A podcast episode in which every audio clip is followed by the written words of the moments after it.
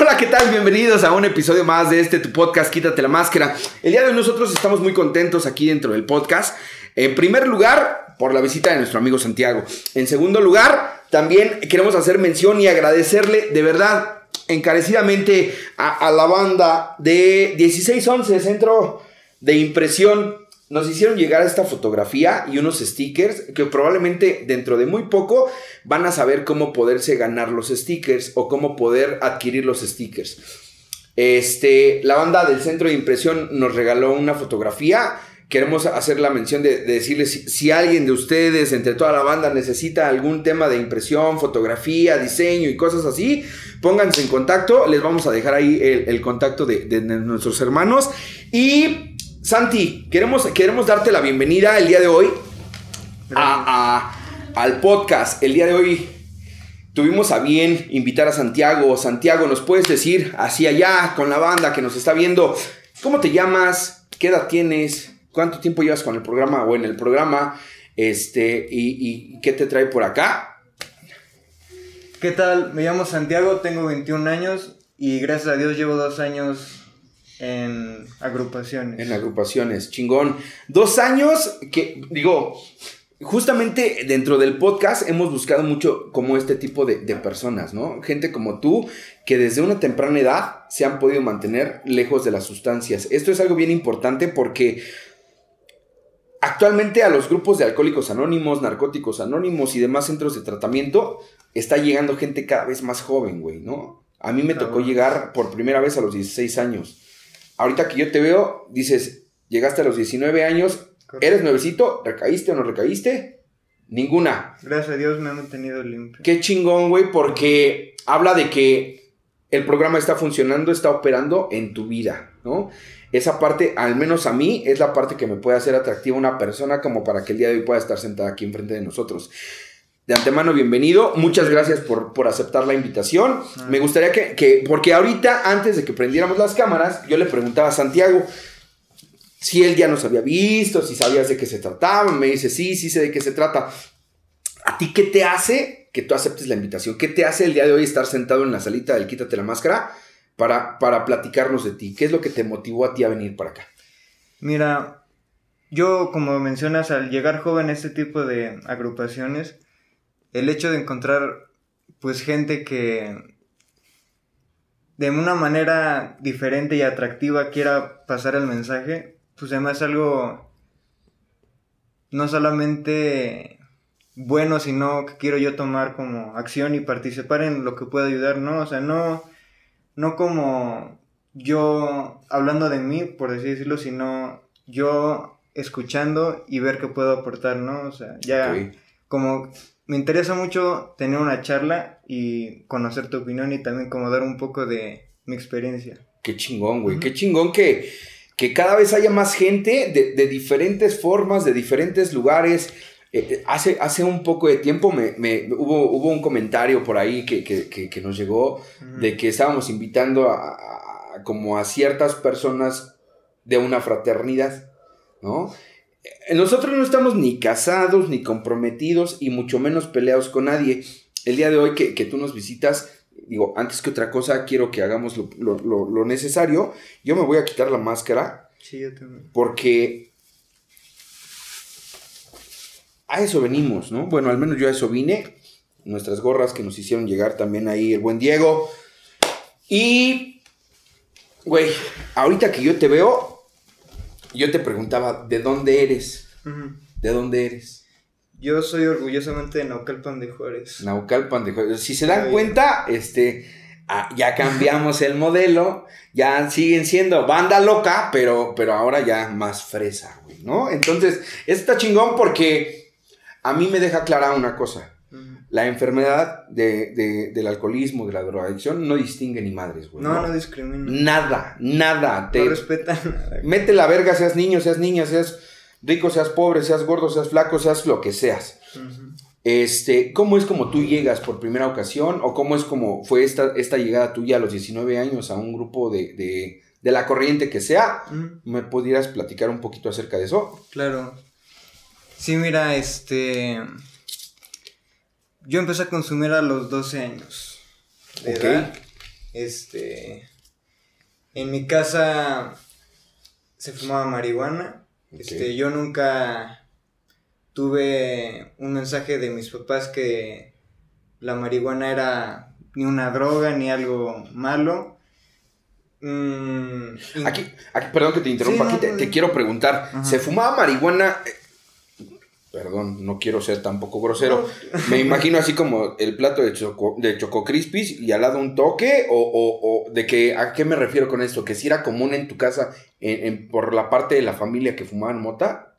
Sí, mira, yo, o sea, mi núcleo familiar son mis papás, yo y mi hermano. Ok. Entonces es familia pequeña y el consumo de marihuana no era un consumo, vaya, problemático. Eso sí, dejándolo claro. Ajá. Pero sí era, estaba acompañado de una cultura como naturista, del yoga, o sea, llevaba detrás un discurso que lo podría tal vez disfrazar como algo bueno. Sí, como que, exacto, claro, como que lo, lo minimizaba o lo normalizaba como que dentro de esa estructura era normal, era común que, la banda fumara Sí, porque no era algo, mm, ahora sí que faltoso. Ok. Pero para nada nunca se me enseñó que era algo malo. que en algún momento te iba a provocar algún problema. Claro. Era como, así como te lo digo, ¿no? Al lado de tus azucaritas, tu, toque, porque pues es normal. Lo hacen este tipo de familias. Ok. Empieza tu consumo a los 12 años. De ahí, ¿qué sigue sucediendo? ¿Solamente fumaste marihuana o hubo alguna otra droga? Yo pruebo por primera vez la marihuana, este... Desgraciadamente, la siguiente sustancia que llevo a consumir, este, pues es activo. Eso. Chingón. Y el pedo era que. Era lo más fácil. O sea, yo desde mis primeros contactos con la. Con las sustancias, o sea, yo nunca.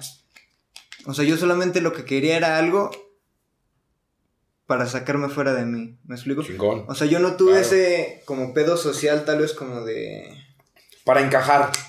Mm, llegó después, o curiosamente. De inicio no fue como para encajar, sino fue para salirte de lo que tú tenías. Neta, porque yo, yo ni sabía, yo no lo relacionaba con ser chaque, monear, no, o sea, yo me acuerdo que agarraba tantito tiner, así de las herramientas, y me lo ponía en la chamarra. Entonces yo estaba así en la escuela.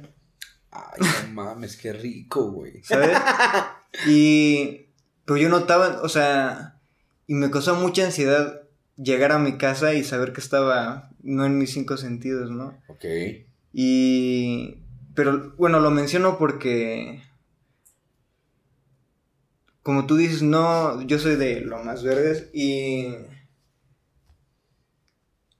Y terminé, bueno, y usé esa sustancia para... ¿Sí me explico? O sea... Sí, güey. O sea... No, no, no, no ocupé... Tranqui, este pedo relajado, güey nada más nos van a ver en todo el mundo, no pasa nada, ¿no? Entonces, ¿por qué te digo esto? Para que llevémoslo ligero. Sí entiendo esta parte, por ejemplo, de ti, decir, más que por un tema sociocultural o social, de, de, porque hasta, hasta los drogadictos, de repente pudiera parecer mamada o no, tenemos como, como, como de, no mames, yo no moneo, güey, ¿no? Ah, claro. A mí, a mí perico, a mí, este, tachas, güey, ¿no? Porque son como las drogas para la gente quizá de la zona o de tu ambiente, claro. Eh, las drogas como muy comunes. En este caso, a mí me sorprende que tú eh, digas, sabes que pues yo moneaba, güey. Pero invariablemente sé hoy con la conciencia actual que era justamente por eso que acabas de mencionar, por el hecho de querer salirte de ti, güey. Pero, pero ¿qué era lo que vivías que no querías sentir o que no querías ver, güey? ¿Nos podrías platicar un poquito acerca de eso? Este. No sé si tú te identificas en esta parte de que. Yo desde antes de tocar una sustancia, yo ya tenía una ansiedad y un miedo de vivir que me sentía, o sea, incluso de sentirlo, me causaba dudar muchas cosas. Mira, o sea, yo tengo este recuerdo como muy marcado de la educación que me dieron en mi casa, que me dicen, a ver, hay niños en la calle, o sea, sabes como de que tú, tienes, tú vas a la escuela, ¿no? O sea... Como, como refiriéndose a que valoraras, ¿no? Claro, al, Quizá el esfuerzo de la familia, exacto. Al, este, al darme cuenta de la situación, este, tan bendecida en la que me tocó. Te tocó, sí. Este, entonces yo tenía como eso muy marcado. Me, pues, te puse que me educaron muy bien, o sea, mucho amor. Claro. Y eso, o sea, yo no entendía por qué me daban tanto amor y yo sentía un profundo miedo a vivir. O sea, yo desde morrillo tenía este pedo de que me dejaban una tarea en la escuela, pues tú comprar una cartulina, ¿no? Y yo sabía que tenía, lo único que tenía que hacer era decirle a mi jefa, oye, la cartulina. Podemos ir pasar a comprar una cartulina. Y yo decía, no, es que no quiero chingar, o sea, yo desde morro tenía un... Ok, ya te leo. Pedo de que no quería estorbarle a nadie, o sea, yo decía, no, es que... Como yo, a como yo lo entiendo, y a huevo que me identifico, güey, con lo que me estás platicando, de, del merecimiento, ¿no? Principalmente. El, la, parte, esto que acabas de decir, creo que, a muchos adictos nos, sucede. Y yo lo tengo muy bien identificado, por ejemplo, conmigo. Yo antes de, de, probar alguna sustancia, yo me sentía fuera de mi familia, para empezar. Y aparte, de, de no merecerme algo, güey, ¿no? O sea, si hay cinco naranjas y hay seis personas, que se las chinguen ellos, yo no, ¿no? Entonces, sí, sí, sí, sí, leo esta parte de ti. Esto, esto, ¿a, qué, te, ¿a qué te llevó a ti, güey, en esa infancia? Sí, pues... O sea, yo desde... Desde pequeño, esas actitudes, este... Yo quiero pensar que eran notorias en el kinder, en la escuela, o sea, algo, era obvio, algo era obvio de que no era un niño malo, ¿sabes? pero, pero había un pedo. Yo lo veo así, ¿no? ok. Este, y pues sí, desde morrillo, muchas terapias, ¿sabes? De aprendizaje, o sea, me tardé un poco más de lo normal en escribir y leer bien. Este, como que ese tipo de cosas, yo ya lo veo, este, dentro, bueno, con un poco más de conciencia. Claro. Y entiendo que como padre, pues no es fácil que tu hijo pase por, o sea, sé que no hay un manual que, ¿no?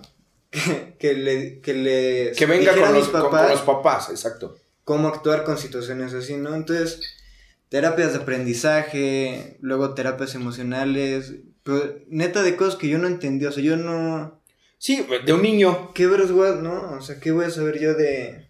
De cómo te tienes que comportar o qué es lo que tendrías tú que estar haciendo. Sí entiendo y, creo que, alcanzo a ver, por ejemplo, yo he platicado con muchos adictos y me doy cuenta que es justamente en la infancia donde se empiezan a agudizar o a, quedar ciertos putazos, güey, ¿no? con, cuando somos niños, los niños generalmente son muy crueles sin el afán de, ser culeros, ¿no? O sea, es, un niño. Entonces, el que tú ahorita me dices, este, problemas de, a lo mejor de aprendizaje, de lectura, de, comunicación para poder hablar bien, pues te llevó, me imagino, a, un chingo de, bullying, ¿no? A un chingo de burla o, quizá en algún momento hasta de sentir rechazo pues, por la parte... Fíjate que... O sea, curiosamente, yo no sufrí mucho bullying, o sea, la neta, porque hasta eso como que, o sea, yo trataba en mi, en lo más profundo de mi ser. Acoplar. O sea, yo quería ser querido, o sea, la neta, ¿sabes? Yo quería, o sea, no tenía este pedo como de... O sea, desde muy pequeño sabía cómo comportarme para no, que no, o sea, veía a la gente que Para no buleaba, incomodar. ¿sabes? Yo veía a la gente que buleaba y me decía, no voy a hacer eso, ¿sí me explico? Ok. Que también no está chido. Bueno, este... Sí, porque vives todo el tiempo con, el, con ese temor de no hacer qué cosas para no sentir ese rechazo. Claro. Ok. Empieza tu consumo a los 12 años. Empiezas con la marihuana, te sigues con el activo. ¿Cuál es la droga de impacto en ti? El cristal. El cristal. ¿Cómo es como tú conoces el cristal? ¿A través de qué o cómo? Sí, pues yo estaba en una prepa abierta y un día saliendo de la prepa voy a casa de un amigo y había una morra, ¿no? Este, estábamos fumando, cotorreando y yo veo que saca pues una bolsita, ¿no? Y este yo pienso que es perico, ¿no? Yo ya había probado el perico, me gustaba. Y le digo, oye, pues no traigo varo, ¿sabes? Como para, pero ¿quieres un gallo? Me forjo otro, ¿no? Este, Ok. Como en el intercambio. Sí, Yo no. te doy de lo que traigo, pero a ver, no, corre. este, y la morra me dice, ay, uh, qué asco, así como de, no, no es perico, qué asquito. Y yo, ¿qué es? Dice, pues crico.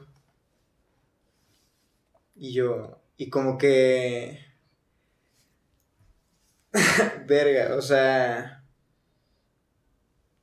ah, Lo único, la palabra que se. Bueno, no tenía idea, es lo que... Tú no tenías idea de cómo se consumía, de qué efecto te iba a poner o... Pues me refiero que... O sea, no tenía idea de lo que... De qué tan poderoso era ese pedo. Ok. Y hasta con esas palabras, no lo quiero decir porque me da el polvito, lo pone en su celular, tarjeta de crédito. Le das. Le doy este. ¿Cuál fue el efecto en ti? Me dolió un vergo. este, pero inmediatamente sí un levantón para arriba, este. Me sentí muy concentrado. Yo, lo que me pasó en ese día, digo, obviamente no fue una media otra, como fue- fue transcurriendo. Y yo recuerdo muy bien esta parte de estar platicando y mi boca no poder decir las palabras al ritmo de mi mente. No sé si me explico. claro. Este, al grado de que yo platicaba con mis amigos y me dicen, güey, así me como que, Tranquilo. güey, no te, pues, güey, no te entiendo. Y yo, y, ¿sabes? Y yo trataba de explicar por qué, ah, un cagadero, mal, ¿no? Este, pero me encantó, o sea, puta. E- e- Esto que, que- que tú mencionas, fíjate cómo de repente sucede esto. Yo, yo, yo lo he escuchado de mucha gente. Podemos yo, identificar claramente qué fue lo que provocó en mí el, el- el- el consumo, güey, ¿no? De la sustancia que sea. A mí me dio un chingo de risa la primera vez que fumé mota. Cuando yo fumé por primera ocasión piedra, yo no me sentí mal. Me gustó el efecto, el- la sensación en el cuerpo de decir, ah, estoy chido, ¿no? Me siento mejor, güey. Soy más fluido o, o lo que sea. Ahorita que yo te veo y, y- y- y por lo que tú estás platicando, llega ciertamente ese mismo efecto, güey, ¿no? De sentirte bien, de sentir algo que dijiste, poderoso.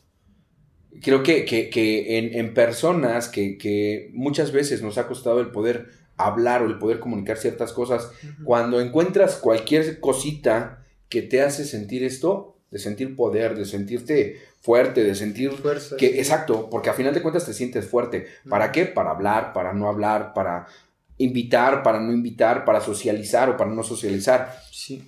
Esto es tras tu primer consumo. ¿Te enganchas al, al cristal luego, luego? O, o fue paulatino? No, fue palatino. Fue paulatino. Sí. Poco a poco te fuiste enganchando. ¿Cuál, cuál es el que, el que tú consideras que fue el, lo que te orilló realmente a ti a que tú en algún momento tuvieras que pedir ayuda o que la, la familia se diera cuenta como para quererte ayudar? Sí, este. Yo sí llegué a un punto donde.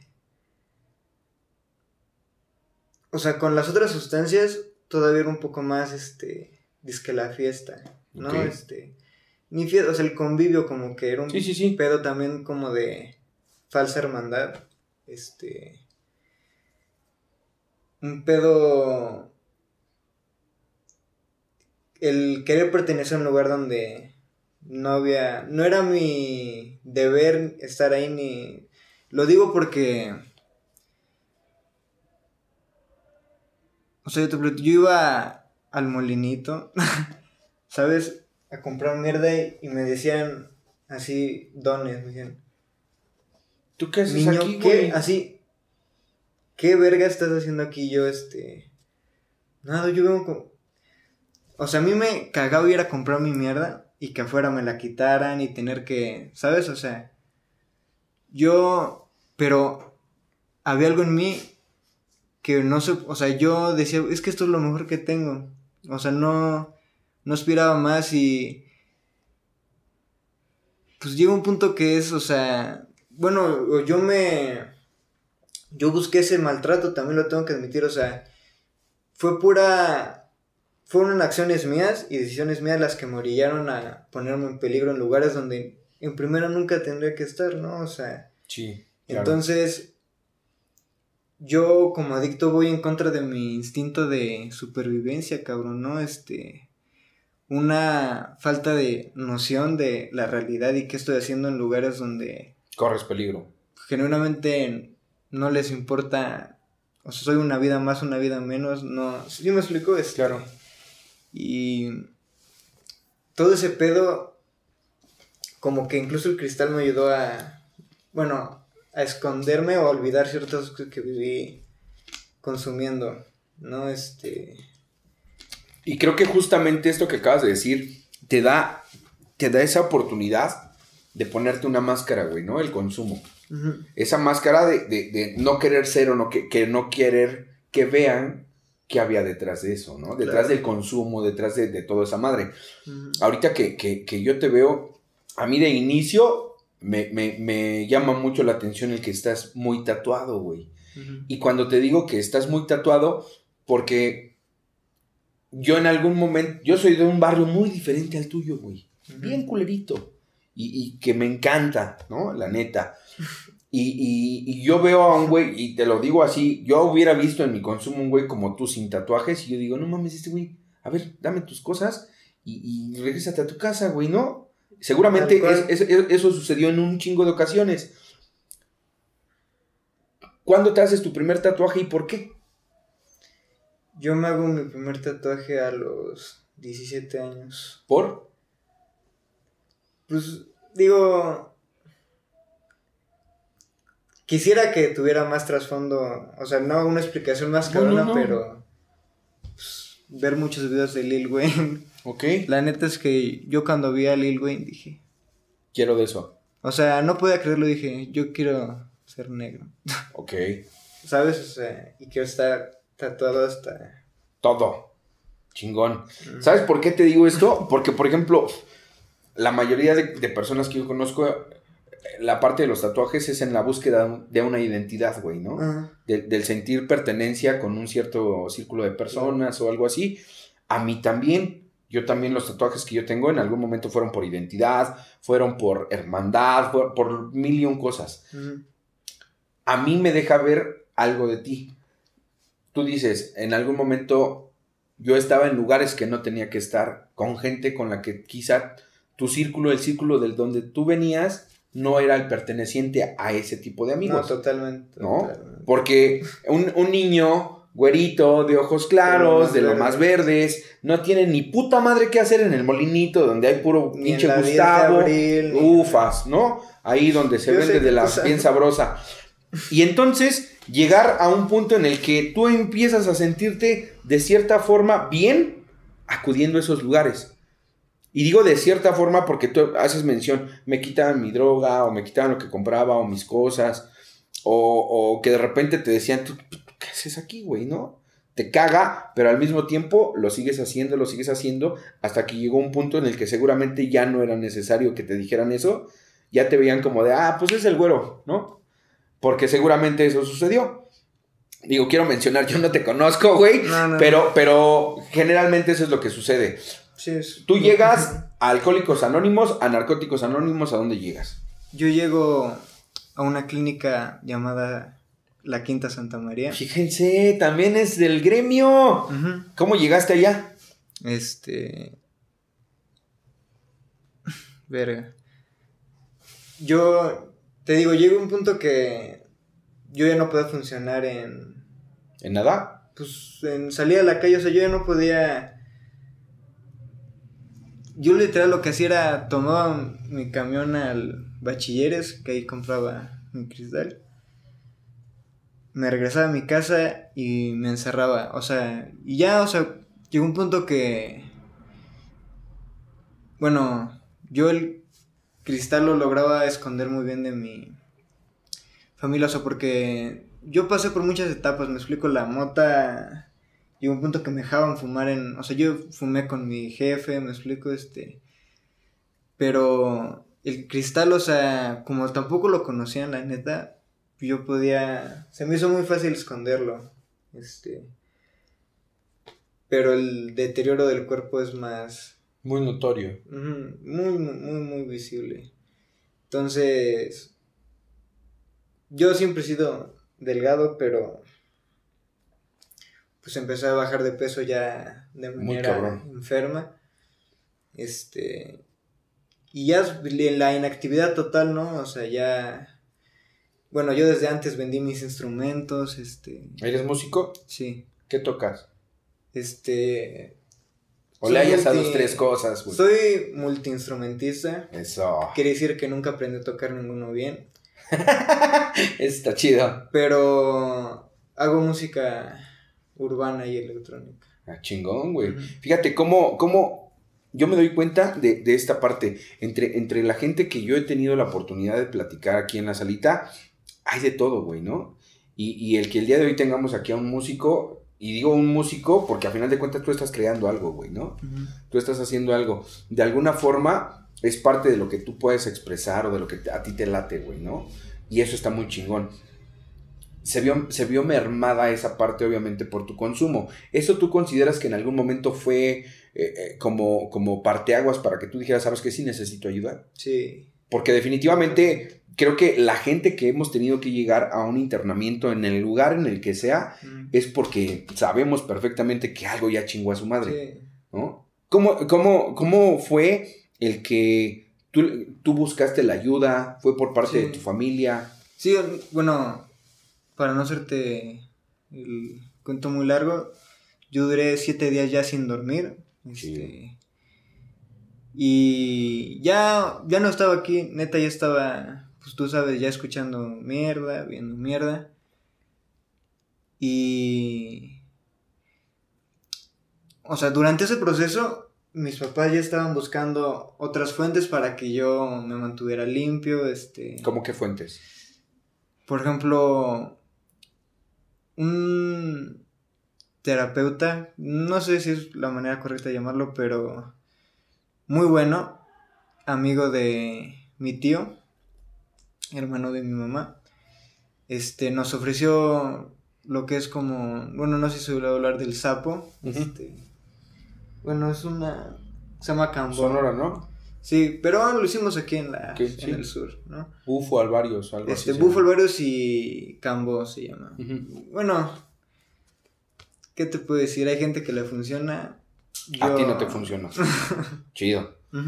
Entonces, ¿Cómo, ¿Cómo, toma tu familia el hecho de, esta parte donde ya te ve el deterioro físico, donde ya no estás dentro de... Ahorita que tú decías, todo esto que tú ya sabes, yo sí te lo puedo entender, güey, porque yo he vivido cosas así. Sí. Pero cuando te digo, actualmente, en, en los centros de tratamiento de adicciones, hace muchos años, cuando yo llegué, en su mayoría eran alcohólicos, era un que otro güey de perico, grifitos, güey, ¿no? Y de repente hubo un boom de piedrosos. Yo pertenezco a ese boom, ¿no? Donde pura piedra y, y, no nos querían ni nada. Los piedrosos son rateros, son pasaditos de verga y todo esto. Ahorita el boom que está resurgiendo, que el que están haciendo ahorita es justamente de la banda que fuma cristal. Correcto. ¿No? ¿Por qué? Porque es más barato, porque el efecto te dura. Eso, punto. Porque es lo más barato. Es más barato, ok. Eso a ti te engancha y tú me dices, siete días de no dormir, ¿qué escuchabas? ¿Qué veías? Por ejemplo, verga. O sea, yo tengo muchos recuerdos de estar en mi cama en la noche y de que yo, yo escuchaba que me llamaba mi mamá. Yo mande. Y otro, pero ya así, ya yo gritando, ¿qué, ¿sabes? O sea, mande, mande, o sea, y mamá, nadie te está hablando, Santiago, ya duermo, ¿sabes? O sea, cosas así con mi hermano, o sea, es bien culero que, o sea, por la falta de sueño llega un momento en el que no estás ni dormido ni despierto, es bien, o sea, Incluso la privación de sueño es una droga. Claro. ya de por sí, o sea. Te pone. El perder la realidad, el como. Es un. Si no lo has vivido, es difícil de ponerlo en palabras claras porque sensorialmente te destruye. No. Sí, te destroza los nervios. Esta parte de, la alucinación de cosas que, que tú escuchas y de visiones eh, de repente llega un punto en el que no sabes cuál es la realidad y cuál es la, fantasía, ¿no? Y sí, y cosas muy... O sea, bueno, yo luego convertí, o sea, yo no vi al diablo, que se escucha mucho, este... Pero eran cosas de que yo había puesto un puto vaso aquí, no veo nada, o sea... Ok. Fíjate que a, mí me llama mucho la atención, a mí me ha tocado recibir personas aquí dentro de la casa con el tema del consumo del cristal y tienen una paranoia muy culera. Y esa paranoia puede durar mucho tiempo. ¿A ti te pasó? Sí, es un... Por ejemplo, a mí llegó un momento que el caminar en la calle, o sea, lloraba, o sea, del miedo, pues, o sea, yo pensaba que... Es que ni era por ejemplo, no era mucho, mucho bueno, la paranoia como a la policía, el de verga ¿sabes? No, no era miedo a la. Era un profundo miedo, cabrón, pero. No sé si decirlo como espiritual, cabrón, o sea, un hoyo en el pecho de que algo me iba a pasar, algo muy malo. Esa intranquilidad constante de que algo va a suceder, ¿no? Te hacía llorar, dices. O sea, llegó, te digo, llegó un punto que salía a la calle y me hacía... Sí, claro, porque a final de cuentas el hecho de que tú tengas que salir, vas con esa angustia de no mames, y si me pasa esto, y si me pasa aquello, y si chocan, y si me matan, y si me roban, y si me esto, eh, es para allá va enfocada la paranoia que tú sentías. Sí, o sea, llegó un punto que la muerte en sí, decía, verga, o sea, si me muero, ¿qué? Pues... ¿Qué va a pasar? sí, o sea, pero bueno, hoy lo quiero ver así, o sea, pues que son miedos que, o sea, son preguntas sin solución y que yo me ahogaba en esas preguntas, en eso. Te enfocabas o te concentrabas tanto en eso que a final de cuentas no, no encontrabas ninguna respuesta viable o Nada, no coherente, güey, ¿no? Chingón. Llegas tú a la quinta, ¿Qué sucede tras tu primer día de internamiento, güey? ¿Cómo fue? este. Me acuerdo cuando iba en el carro.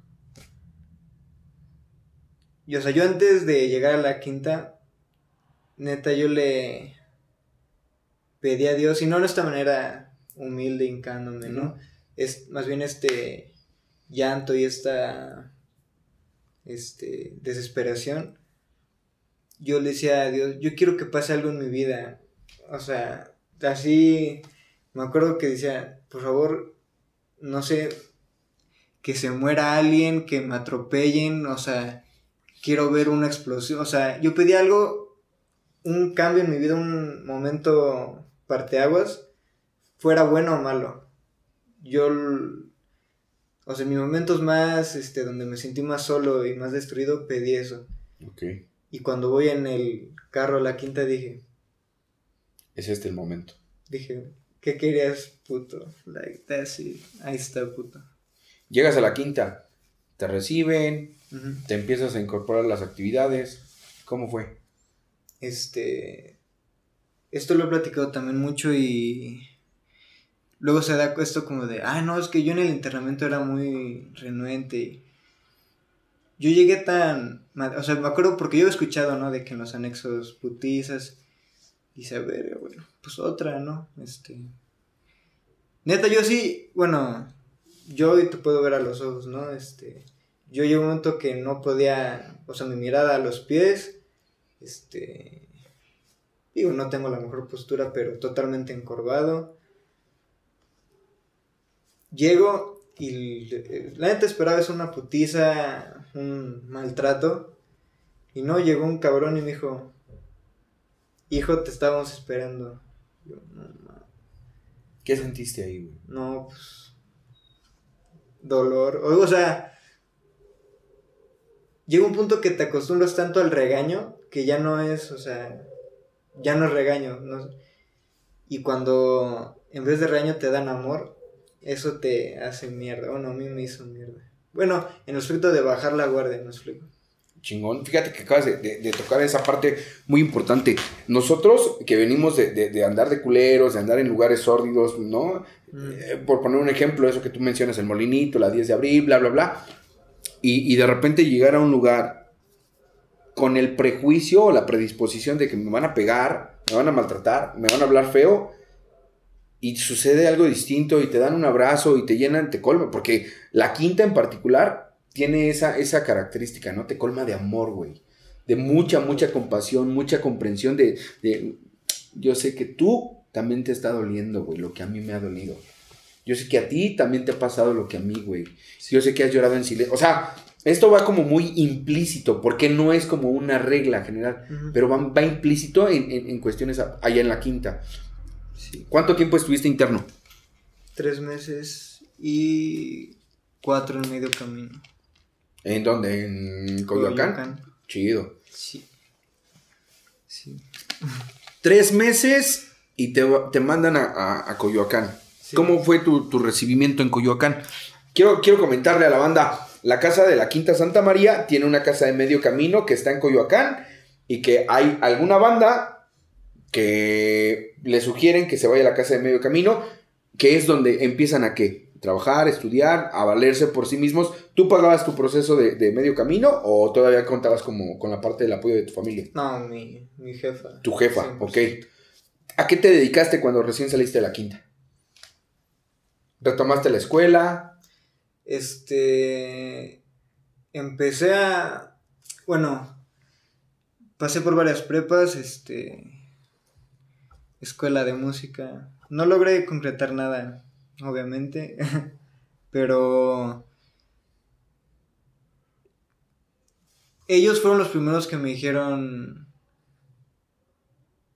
bueno, bueno, puede sonar raro, pero creo que tú me entenderás. Yo te lo juro, creía que era imposible para mí hacer la prueba. O sea, yo me acuerdo que mi mamá me dice, inténtalo, o sea, neta, no hay falla, yo sé que... Y yo le decía a mi mamá, es que yo no... Así de verdad para mí era imposible, ¿no?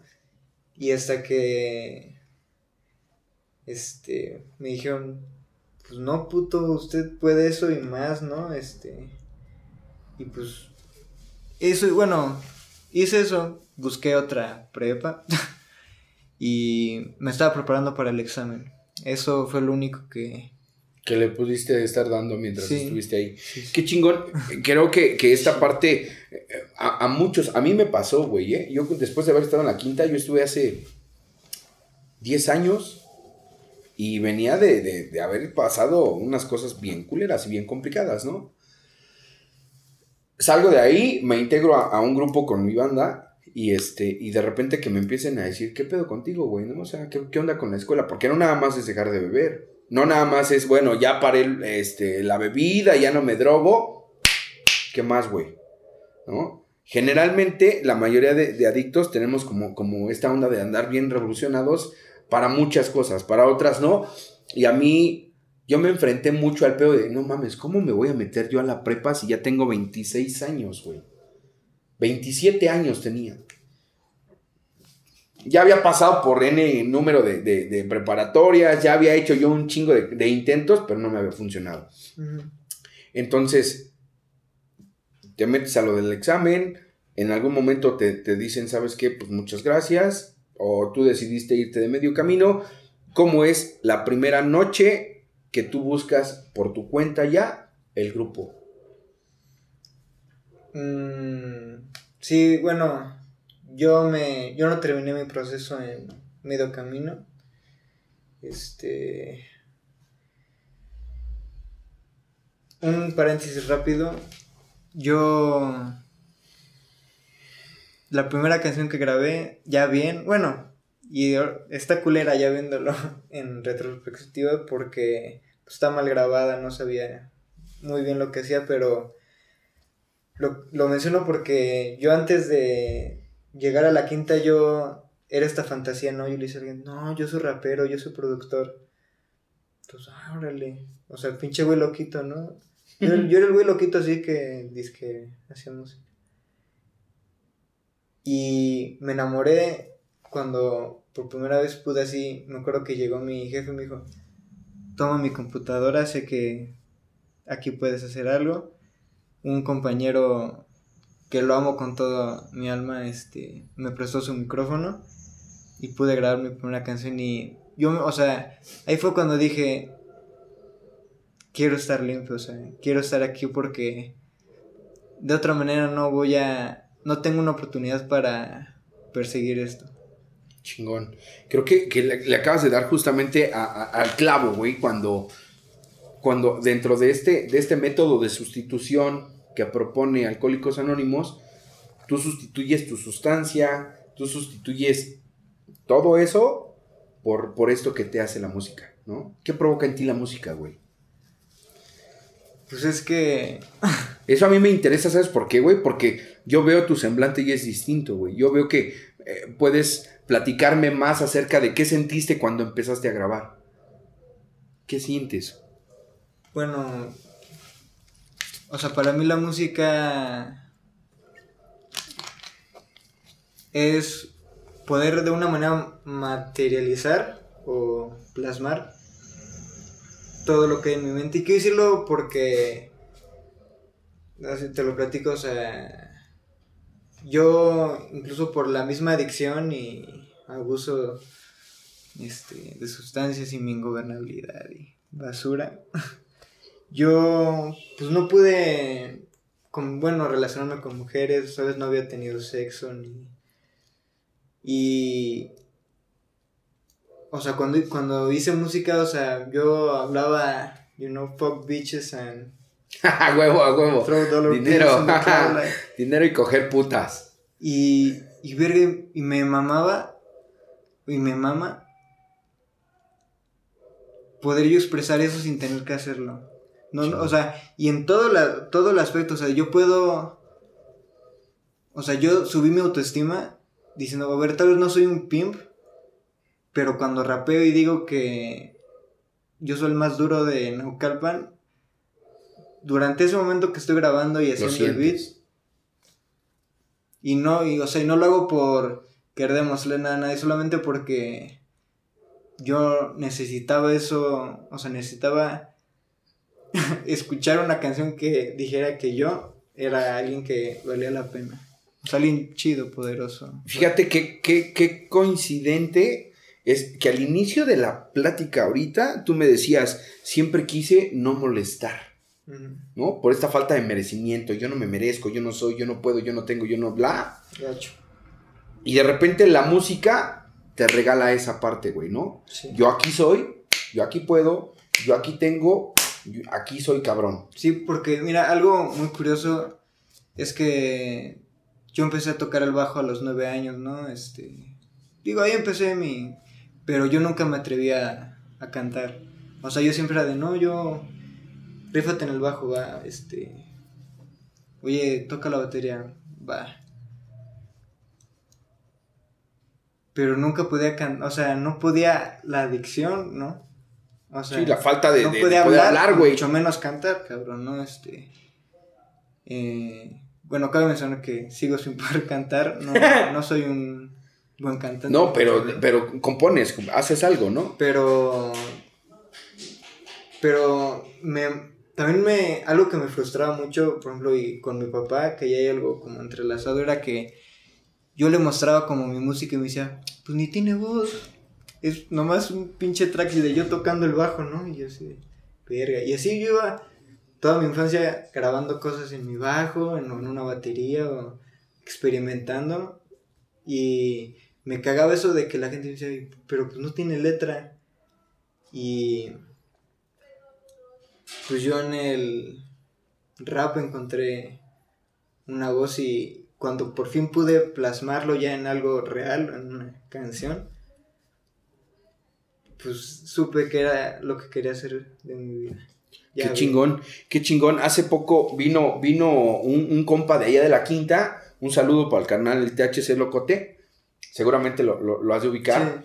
Este güey, obviamente desde, desde la hermana República de Iztapasalsa, este, nos, nos viene, nos platica, nos dice justamente esto, y coincidentemente contigo, de, de la música te, te, entrega un putazo de libertad, güey, ¿no? Encuentras ese rush que en algún momento sentías al ir al punto, al estar consumiendo o al estar haciendo la mamada que hacías en la música a, mí me, sucede algo muy curioso. Yo me he topado en los últimos años con gente como César, como tú, como el Moy, como este, Roberto, que tengo un hijado que le gusta dibujar, güey, ¿no? Tú, que, que, la música, güey, te pone, te, te da, güey, te da esa sensación de alivio, de reconfort. Puedo pensar por lo que tú me estás diciendo y, quiero hacer comentario.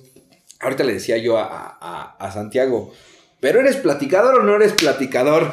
y dice, sí. Y yo de repente veo mucha diferencia entre tú y otra banda, güey. Yo, por ejemplo, también soy drogadicto y yo soy bien pinche parlanchín. Y te veo a ti así como más mesuradón, más relax, güey. Como te digo, este güey sí es de, la banda eternamente grifa de... Tranquilo.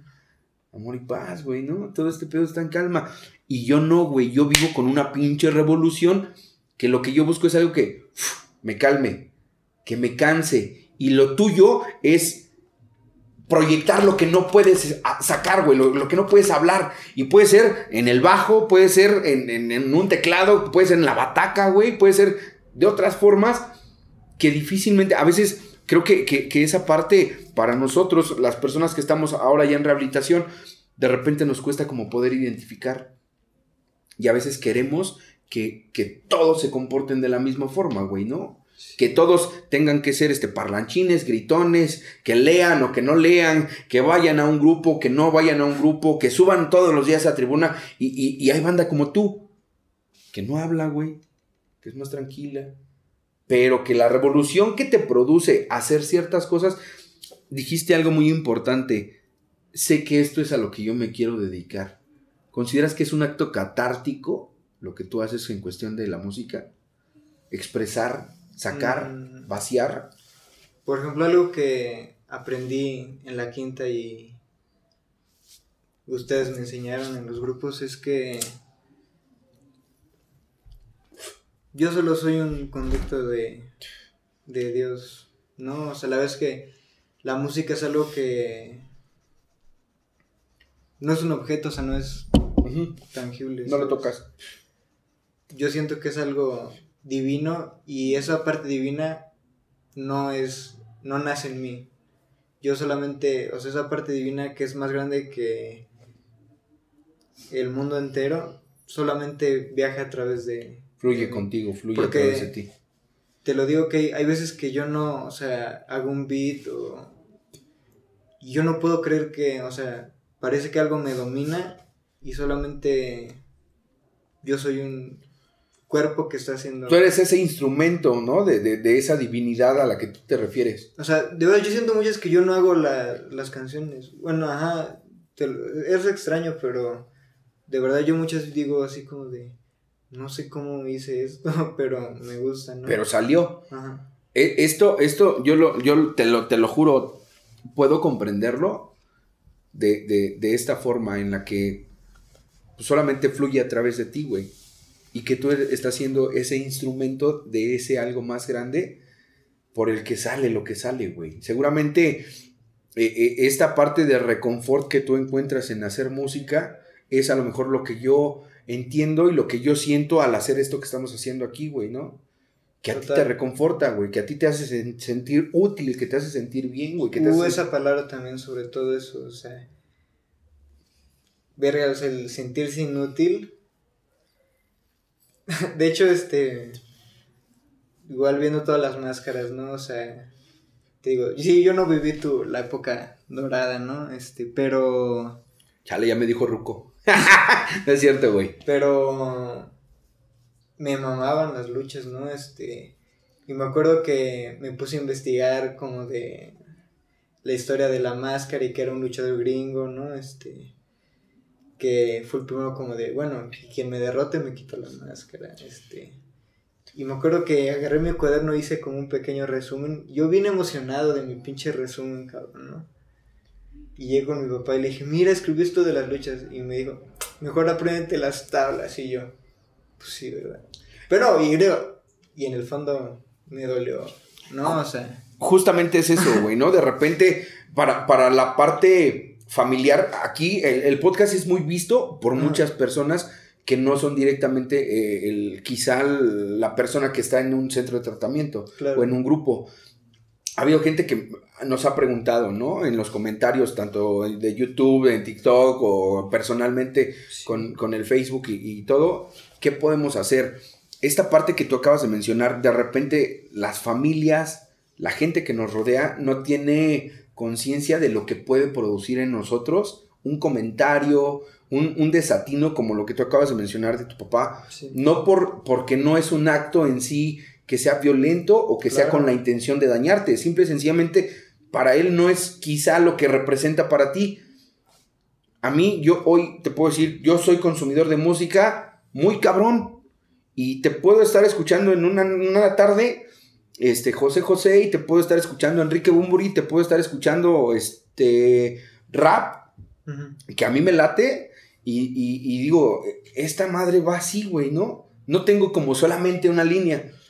Y creo que esto que tú haces a través de tu música, de lo que tú creas, expresar, porque a final de cuentas es expresar, güey, ¿no? Como lo que hace César con la parte de, de plasmar una fotografía, güey, de mostrarle al mundo lo que tú estás viendo, lo que tú estás sintiendo, güey.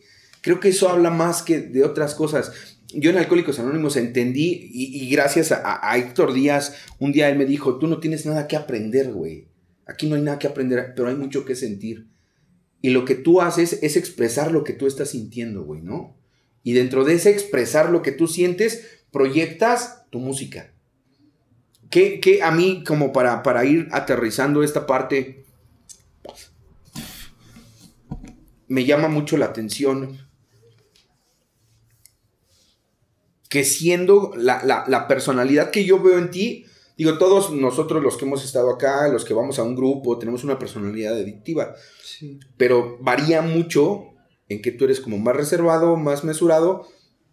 ¿Tú te atreverías hoy en día a platicarme qué es lo que te mantiene hoy dentro de un grupo? Sí, este, o sea... A mí me dijeron esto, o sea, me dijeron, tu única tarea es encontrar la manera de que te enamores de esto. ¿Te has enamorado del programa? Y ahí te va, o sea, me he enamorado y en el, literal como, ahora sí que en el proceso de cualquier relación, no sé, de, ¿sabes? Primero es manita sudada, ¿no? O sea, pero hoy sí agarro a besos a la recuperación, o sea, y porque o sea, te lo juro, yo entro a cualquier grupo, cualquier grupo y me siento con una paz que no siento en ningún otro. O sea, yo aquí tengo mis... O sea, para mí todo... Puede ser un grupo que es la primera vez que entro y yo los quiero como si fueran mis tíos, mis papás, ahí tengo mis hermanas mayores, mis hermanitas, mis hermanos mayores, mis hermanitos.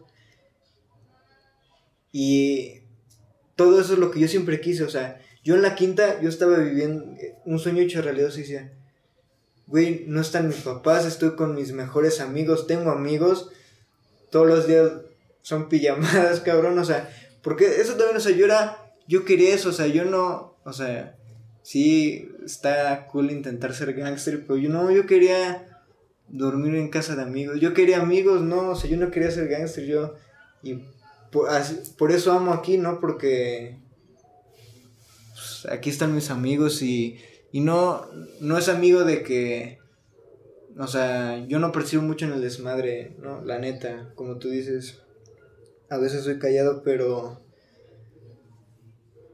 Pero me, me gusta estar callado, estar aquí y escuchar y... O sea, yo amo, amo, amo estar aquí. fíjate que nunca, yo lo he escuchado esto un chingo de veces, yo lo he dicho, güey, ¿no? Enamórate del programa, enamórate de esta madre. Nunca le había dado el enfoque que tú me acabas de regalar. Hoy, hoy, te lo juro, yo me quedo con eso que acabas de decir, como esta relación, güey, ¿no? Con una pareja.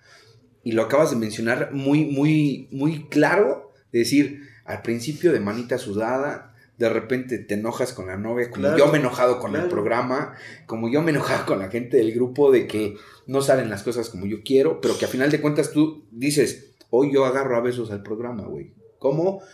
Te he visto servir, porque eh, quiero mencionar, Santi es, es- es una persona que viene aquí una vez a la semana, se chinga una junta con la banda, igual que el Jordan. De alguna forma tú estás transmitiendo lo que tú has encontrado. Qué chingón que hayas podido encontrar esta pertenencia, güey, ¿no? Qué chingón que hayas podido encontrar esta familia que tú en algún momento buscaste. Yo también soy un eterno buscador de, de- gente y esto que estamos haciendo es justamente por eso. Buscar, hoy yo te puedo decir, tienes un, un amigo en quien el día de mañana si tú necesitas, estando por donde estés, vas a tener cómo comunicarte y vas a poder decir, ¿sabes qué, güey? Aquí estamos, güey, ¿no? Y eso yo lo agradezco porque considero que es recíproco decir, yo sé que el día que yo vaya para lo más verdes, voy a poder, ah, pues el Santi, güey, ¿no? Sí. O, o- o- o me va a venir a la, te lo juro, Sí. porque yo así soy, güey, yo soy un pinche perro callejero que ando para allá, para acá, para allá y la chingada. Y me gusta como, como ir creando esta red de, De amigos, güey, de contención, de por todos lados, güey. Nos han escrito, apenas nos escribió un saludo al compa de España. No me, no me acuerdo ahorita, ahorita les vamos a decir el nombre la- del, del canal. Imagínate, güey, llegar a otros lugares, güey, ¿no? Tener familia en otros lugares gracias a esta madre. Gracias a estar en el programa. Esto que acabas de decir, ver a mis tíos, ver a, mis primos, güey, ¿no? Ver a mis amigos, ver a un hermano, güey. Ver a mi banda y decir, no mames, esto yo lo amo. Qué chingón y creo que es muy noble de parte tuya el que, el que puedas hoy sin tanta palabrería decirme, yo amo estar aquí, güey. Porque he encontrado lo que me hacía falta, güey, ¿no? Creo que, que- que es con eso con lo que yo me quedo. Eh, eh, seguramente en más de una ocasión tú has, has pensado en alguna ocasión tú, te pregunto, en irte del, de- del grupo. Sí. ¿Por? Porque es mi naturaleza, porque soy un adicto, porque... O sea, porque también me he ido. O sea, no, no es porque... O sea, lo he pensado y lo he hecho. Me he alejado de mi familia. Ok. Y... O sea, me doy cuenta cómo la vida es tan fácil, tan ligera y tan sabia que... Dice que yo pienso que estoy yendo, ay, estoy encontrando mi camino y entre quito toda la maleza y estoy en la puerta del grupo. Regresas otra vez Yo- al mismo lugar. Yo, no, pues yo, o sea, ya no es un punto de que, o sea, yo, bueno, eso te lo platico, o sea, yo un punto que ya con gente de afuera, o sea, yo hago chistes de, de, veo la tele, estoy viendo la tele y digo, y me río de, ay, pinche codependiente, o sea, hago chistes de léxico y conocimiento de un programa de 12 pasos y que la gente las me dicen, ¿Qué pedo? y yo veo hacer una película y, verga, mejor que ese güey trabaje su tercer paso y la gente dice, no, bueno, tu chiste, cabrón. Ah, huevo, como, pues no saben, güey, ¿no? Y yo literal, o sea, es porque yo llegué a los 19 años, tengo 21 y a, a mí esos son los chistes que me dan risa. Yo ya no tengo un humor, o sea, yo ya ni sé qué se ve en la pinche tele, o sea, sí me explico, yo estoy desconectado de gran parte de, de cosas que en para la gente me es lo chingón. No, para mí lo chingón es, neta, a mí me mama de que yo puedo estar con gente más grande que yo, o sea, yo quiero aprender, porque eso me dijeron en la quinta, me dijeron, no mames, puto, tú no tienes personalidad, tú no tienes conocido, o sea, sale, aprende, así me dijeron, no. Y, de- y ojalá decidas aprender cosas buenas, es lo que me dijeron. Y no hay un lugar mejor para aprender cosas buenas que un grupo. Eso, así me ha funcionado. Qué chingón. Quisieras, quisieras antes de, de- de poder terminar, decirnos dónde podemos acceder a lo que tú haces, güey. Eso es muy interesante. A mí me gustaría saber dónde puedo escuchar yo lo que tú has creado. Sí, me pueden encontrar en todas las plataformas como Absdirty, A-B-S-D-I-R-T-Y. Todas las plataformas, YouTube, Spotify, iTunes Music, Amazon, este, todos lados. Y nada, este, muy agradecido y contento de poder. Muchas gracias. Al contrario, neta, gracias a ti porque me, da a mí la pauta de, identificar y es algo que, con lo que el podcast se ha movido, ¿no? Siempre y, que es algo que hemos tratado de proyectar. Todas las voces merecen ser escuchadas, güey. Todas. Y hoy quizá la, la voz que yo escuché de ti, de alguien más reservado, pero que también tiene mucho que mostrarnos, güey y ese mucho que mostrarnos lo haces con tu música. Estoy, te lo juro, estoy queriendo conocer qué es lo que tú haces, güey. Ahorita, seguramente eh, nos, vamos, nos vas a poder ayudar a dejarnos la forma de, poder, poder acceder a lo que tú haces. En los comentarios y en la descripción del video vamos a, a comentar dónde te podemos encontrar, precisamente porque seguramente más banda allá, detrás de su teléfono, detrás de su computadora, en una pantalla, en donde sea, va a haber quien haga clic con lo que tú estás platicando. No todos son Gustavos parlanchines, no todos son Gustavos este, ¡ah! acelerados, güey.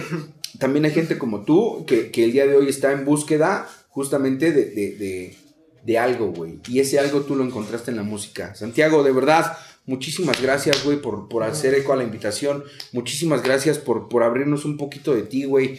Por, por, por dejarnos ver la parte humana de alguien que está creando algo, güey. Y que se sabe poseedor de un talento, güey.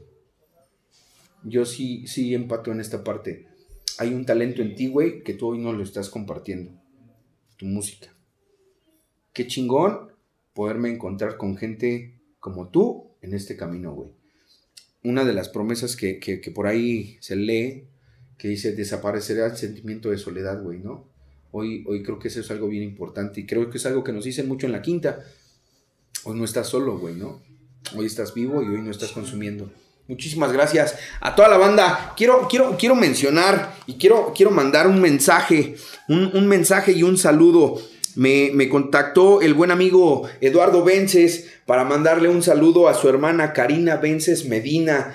Te mandamos un saludo del podcast. Esperamos que próximamente tengamos algo que pueda ser más atractivo todavía para ustedes. A, la banda de, la universidad, ahí donde estoy, Juana Mendoza, a Marcos, a Braulio, a Marisela, a Mario. Este, ya cada vez se, va juntando un poquito más de pandilla ahí que, que de repente nos están escuchando. Ah, espérense, espérense, es que esto, esto, esto es cada vez más, más, Nancy Guerrero, este, también te mando un saludo muy especial.